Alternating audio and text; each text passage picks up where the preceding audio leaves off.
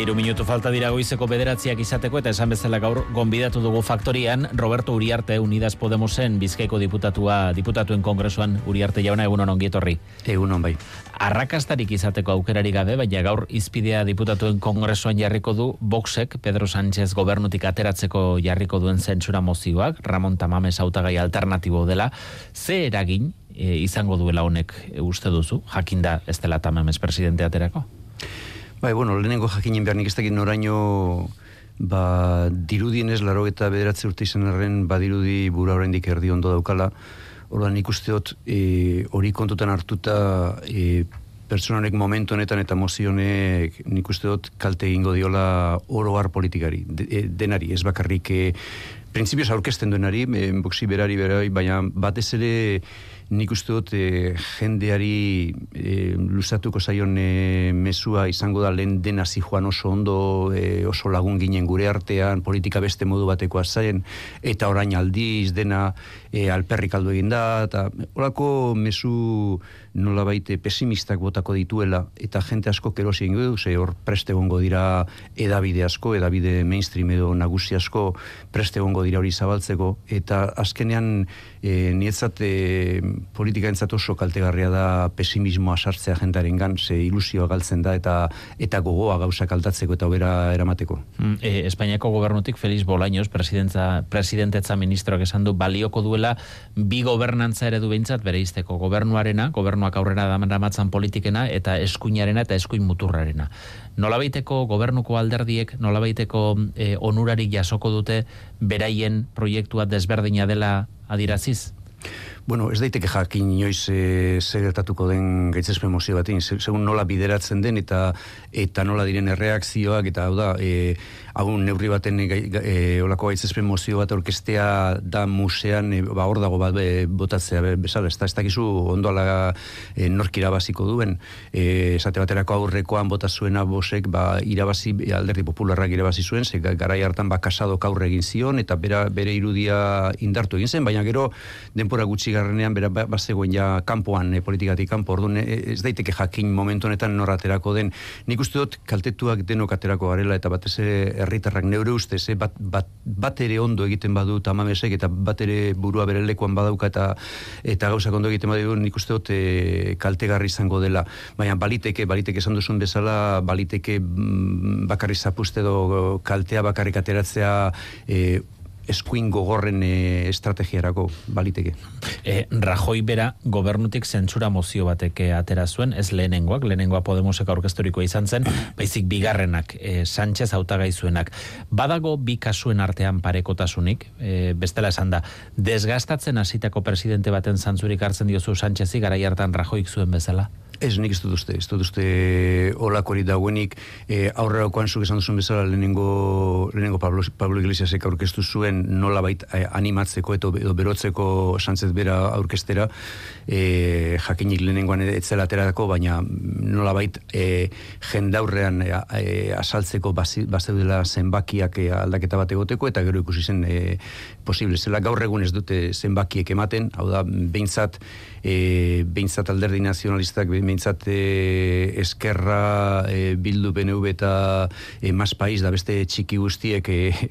ez dakit ez daukate beste, beste aukerarik. Hor aldaketarik ez badau ez dago inongo e, zenbakiek ez dute ematen inondik inora da inori ezaio interesatzen batez ere orain hauteskunden aurrean gaudenean olako olako gauza bat. Ez dago posibilidaderik ez, ez daude zenbakiak beste aurrekoan e, kontrakoak ziren aurrekoan ba, nola baita ematen zitzaion gobernua Mario Rajoiri Mariano Rajoiri ba, ba, bueno, ba, beste baldintza batzu zeudelako, baina zenbakiek ematen zuten e, e, gobernu progresista batentzako e, frogatu zen bezala, garai hartan ba, gu bakarrik Podemoseti bakarrik eskatzen zen gobernu progresista bat, eta beste denek esaten zuten e, etzela posible, baina bueno, e, azkenean e, ikusi zen posible zela. Gaur egun ez da posible beste gobernu bat, hauteskundeak e, aurretik ez badoz, ez, da posible gobernu eskuindar bat, eta argita garbi dago e, batzuk planteatzen zuten aukera nolabait e,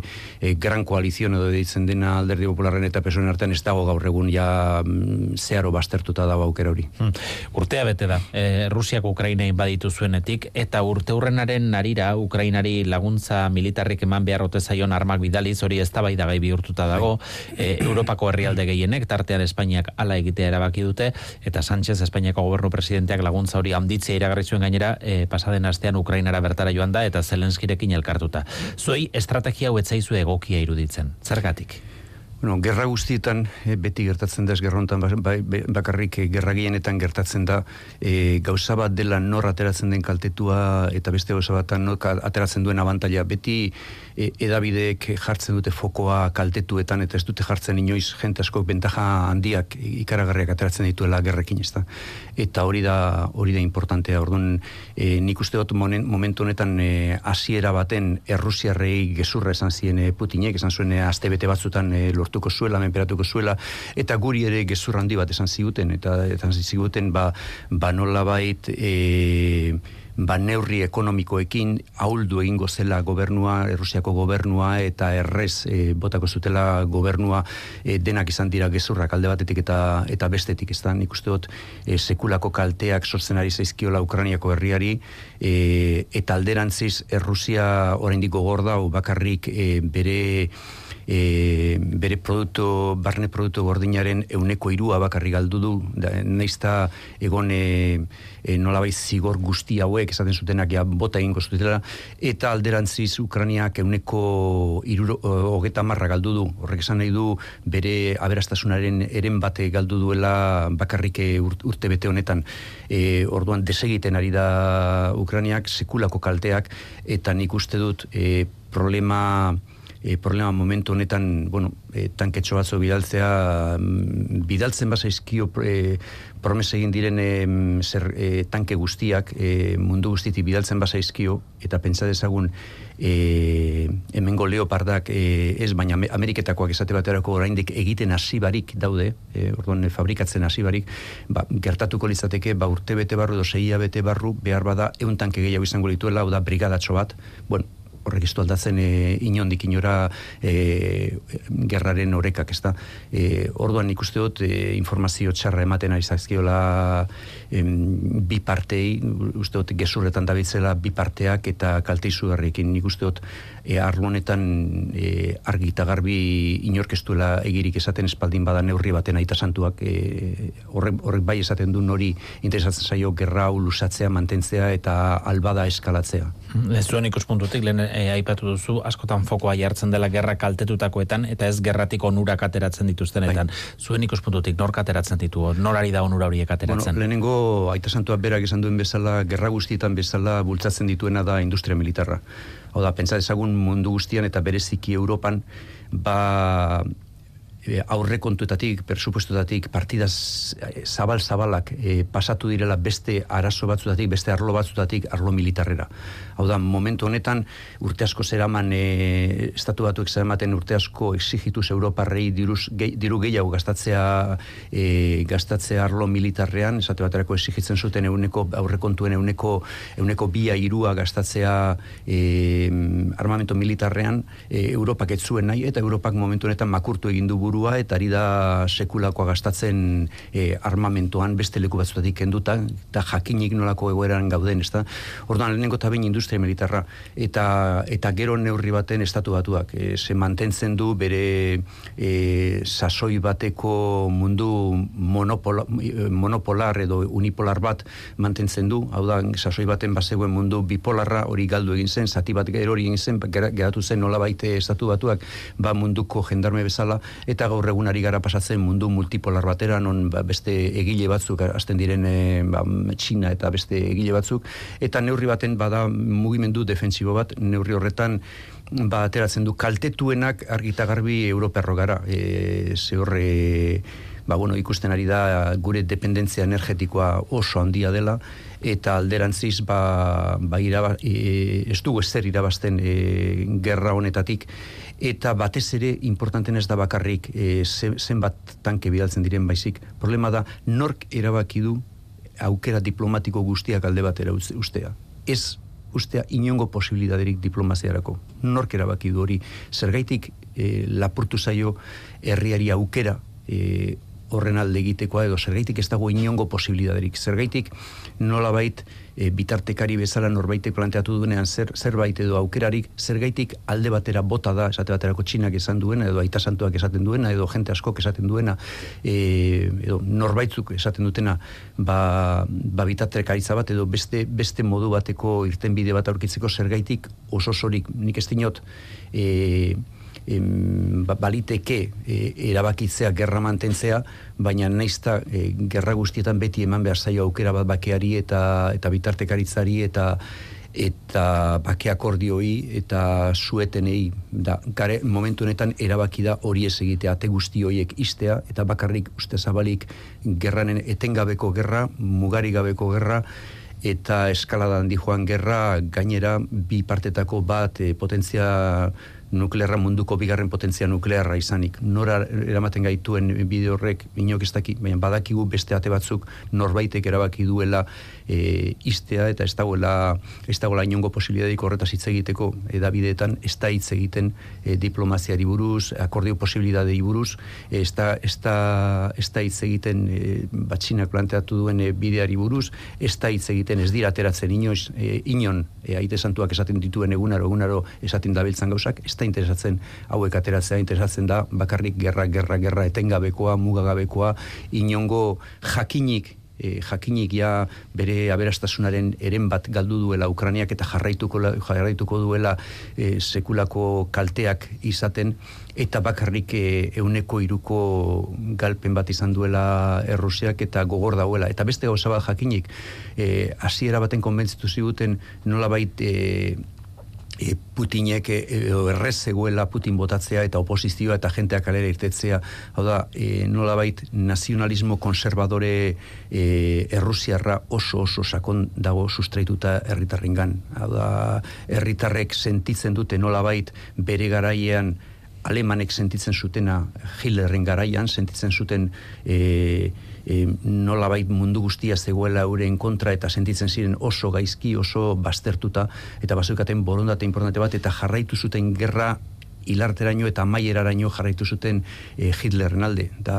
han ez zen egon inongo mugimendurik. Orduan, kontuz esaten denean ahul dagoela Putin e, eh, zoritzarrez indatzu dago bere herrian nazionalismo konservadorea Errusian oso sustraituta dago eta ez dago ez dago irten bide errezik. Eta nola dara mazue, e, zuen gobernukide den alderdiak pesoek hain estrategia eta jarrera desberdina e, defendatzea eta gainera gobernuaren barruan bera izatea e, gerra honekiko estrategia markatzen duena. Bueno, hemen ez dago aldaketarik, ez da alderdi sozialista ja bere momentuan noindala ba urte asko erabaki zuen e, bere estrategia aldatzea, orain esate baterako ba sagrarekin aldatu duen bezala edo marrokosekin, ba zeukan e, urte askotako tradizio bat eta momentu baten eten egin zuen, e, otanerekin ere berdin gertatu zen, nola baite alderri sozialista e, Europea, Europaren e,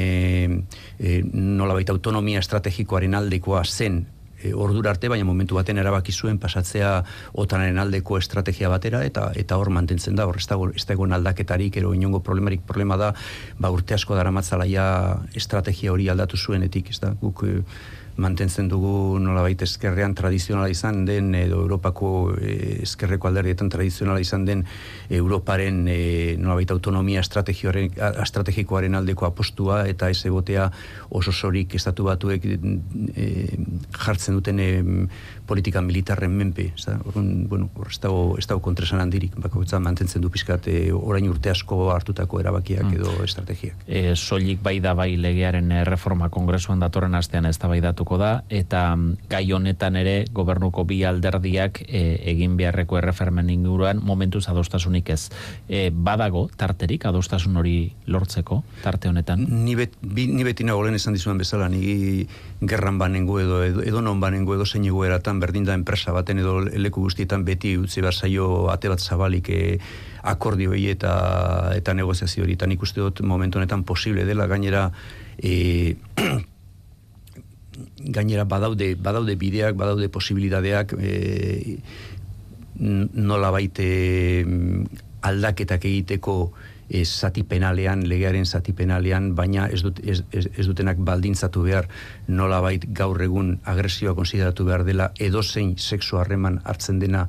edo bideratzen dena e, bestearen konsentimenturik gabe, beste partearen kontsentimentu diri gabe eta nik uste dut hori hori mantenduz aurkitu daitekela eta espero dut aurkituko dela urrengo gunetan ze gertatzen da? Ba gertatzen da aurten akordioak asko zailagoak izango direla aurreko legegintzaldiko urteetan baino e, pentsa dezagun esate baterako ba abenduan geudela e, aurre kontuak aprobatzen alderdi guztien e, edo bloke progresista osoaren apoioarekin e, pila bat e, astebete namazazpi lege aprobatu genituen abenduan, e, baina, bueno, gauzak aldatu egin dira, ja, em, em, em, martxorako goaz, zailaren amaieran, e, eta eta hauteskundea datu, zurduan hauteskunde garaia, ez da izaten garairik onena akordiotera iristeko, eta eta adostasunak e, zertzeko, baina, baina beti mantendu behar da, eta alegin guztiakin behar dira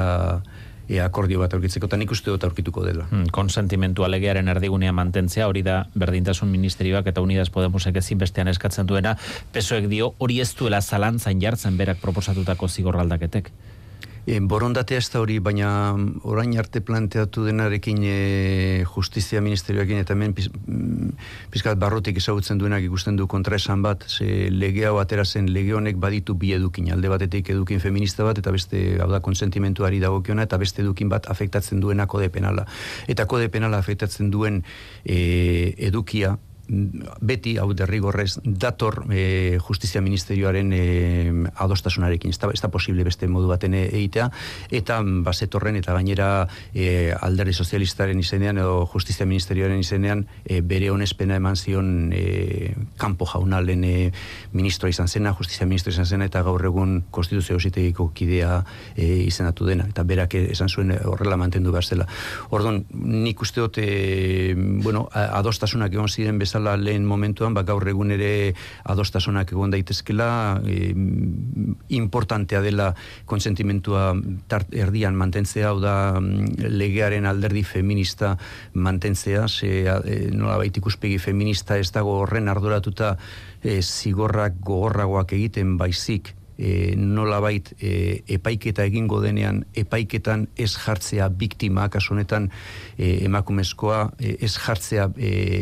ez jartzea nolabait e, kolokan bere hitza eta ez behartzea nolabait frogatzera e, agresio bat egon dela kontutan hartutan noraino behartu duen beste parteak e, sexu harremanak izaten da besterik gabe beste parteak frogatu beharko du kontsentimentua daukan. Da kontu, kontua da kontsentimenturik gabe zerbait egin baduzu ba hori da hori da jokoan dagoen ez da orduan epaiketan e, jartzen diren aldaketekin badakit hau estela estela errez aldaketa penalako lan esplikatzea eta bat batez ere zuzenbide transitorio lan esplikatzea baina mantentzen bada e, erdian epaiketetan ez dela jarriko biktimaren gain e, frogaren kontua ba nik uste dut aldaketak e, egin daitezkela eta akordu batera iritsi gaitezkela mm. eta hori esan du ba e, Montero Andreak esan du ba, ba bera pres dagoela e, berak ja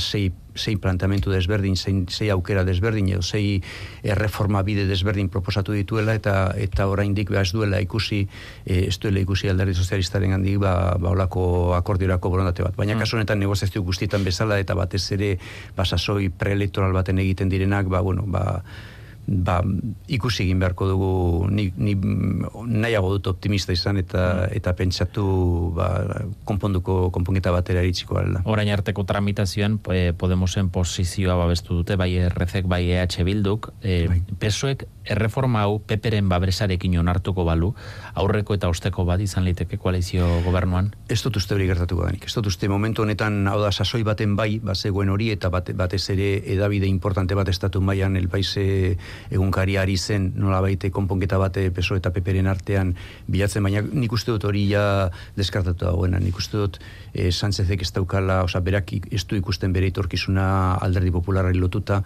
eta nola baite gizartearen polarizazio bat egonda eskerrezkuinar arteko polarizazio bat mundu guztian gertatzen ari denez, estatu batuetan leku guztietan, eta hori konpontzea ez da errezaz, batez ere alderdi popularren estrategia ez delako komposizio, e, o, oposizio ez dakite bigun bat egitea edo amable bat egitea bere, bere estrategia bere estrategia da e, ez du inolako aldaketarik izan e, feijok e, neurri honetan mantentzen du oso sorik e, nola baita narrek e,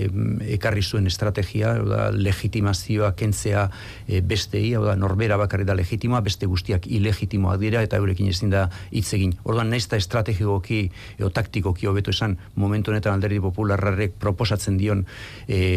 e, konponketa bat, baina konponketa hori ez dio proposatzen nolabit borondate honez, proposatzen dio bakarrik austearren bere, bere batasuna eta bere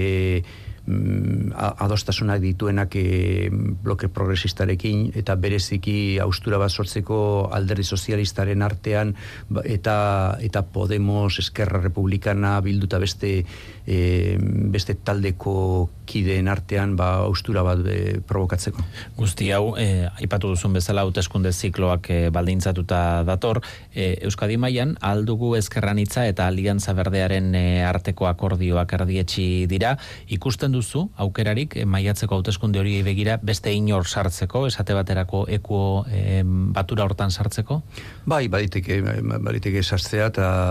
nik usteot e, bueno, ba, neurri honetan ba, espazio e, gazte bat urte gutxi dara matzana eta oraindik ez dagoena nahiko sustraituta, nik uste dute sustraitzeko aukera bat dagoela eta na, zabaltzen dela udala, udala uteskunde duten, arraro ikusiko nuke eko batek erabakitzea ez duela naiz hor sartu, ez da, arraro egin guzti, nik uste dut sartuko dela. Bai. Zel buru jarri dizkio zuen buruari? E, inkestek jera berako joera bat erakusten dizuete, e, ordezkaritzari dagokionez jarri diozue helburu zehatzen bat? Bueno, ni horretan enao enao zuzendaritza ni diputatu moduan bakarri nau en enao e, ez estatuko zuzendaritzan ese mengoan. Baina bueno, nik uste dute analizuetan ematen dituzten e, zerak e, e, inkestek ematen dituzten baino emaitza hobeak aterako dituztela, baina baina nik uste dut e, neurri horretan aukera daudela, jokoa dagoela, jokoa dagoela horretik eta normalean emaitza hobatxoagoak ateratzen dira azken e, kanpainaren azken, azken zatian. Baina, segun nola planteatzen den e, kanpaina oraindik gauzak ez daude e, ez daude zehaztuta, ez dakigu nondik, nondik nora joango den e, kanpaina eta gero kontuan hartu behar da politika orokorrak ede eragina izaten duela e, udalaut eskundetan, naiz berezitasun batzu dituzten eta naiz e, hemen e, autagaiak oso importanteak diren, ze jenteak ezagutu egiten ditu euren herritik eta bai ata guztiz ere e, politika orokorrak ere eraginik izaten du horretan eta segun nola bideratzen diren ikusten dut oraindik goiz dela jakiteko hmm. zemaitza eman daiteken. Eta politika orokor horretan, e, Jolanda Diazek, sumar mugimenduaren baitan presidente gai izango ote denala ez, iruditzen zaizu berandu baino lehen argitu beharko lukela? Komeniko litzatekela hauteskunde horien aurretik argitzea? Bueno, hori ja, nik uste dut berak hartu behar duela erabaki hori, e, Podemosek esan dio lehen lehen hartzeko, jente asko, que, ba, bueno, ba, ba, politikan, ba, funtzionatzen duela bizitzako edo zein gauza bezala, ba, ba, ba, beti gauzak lusatzen direnean edo denpora ematen dutenean kostatu egiten da. Politika gintzen gehiago, ez da, ze ari gara mugitzen eta eta presio importantia jasatzen du politika gintzak eta politikariok jasatzen dugu nolabait e, David ongandik ez da? Zueke ba, ba askotan berriak izan nahi, nahi izaten dituzue eta gu ere askotan ba, berotu egiten gara eta nahi du lehen bai lehen gauza jakin e, logikoa da ez da? Hori badao, badao logika baten. Baina nietzat e, importantena da asko zere importanteagoa harin egitea azkarra egitea baino ondo egitea. E, gauzak ondo egin ditzala eta prozesuak ondo egin daitezela e, las, em, bideratu daitezela alik eta dostasun gehienekin eta nik uste hori bai dela importantea e, lentsoago edo berandutxoa baino. Em, lehenago egiten bada eta ondo ba. Publikoki desadostasunak e, agerian geratu dira momentu batzutan e, Podemosen zuzendaritzaren eta Yolanda Diazen artean. Hori talde parlamentarioan bertan nola bizi duzue? Bueno, talde parlamentarioan ez da hori, ez da hori garten. E, egia esan, e, parlamentarismoa nahiko berezia da. Parlamentuan bizitzeak suposatzen du, ez du natzako esagutzen, baina dao, dao dana beteta txikikeriz, gauza hainbeste gauza daude egiteko parlamentu baten, zestaukazu temporarik eh, refleksiorako edo epeluzeko refleksioak egiteko ere, oza, ari, ari zara egunaro, egunaro, egunaro, mila zereginetan, eta ez dago posibilidaderik eh, pentsatzeko ere gauzak, eh, kolaborazio hona dago eh, koalizioa sortzen dugun edo, edo egiten dugun eh, kideon artean, bai Kataluniako aman komunak eta baita baita um, Izquierda Unida eta, eta Podemos artean e, ni behintzat ez dute, ez dute hausnartzen inongo problemari gure bizitza parlamentarioan. Ba, Roberto Uriarte Unidas Podemosen diputatua kongresuan, eskarrik asko gaur Euskadi Ratira tortzeagatik. Mi, mi esker zeuri.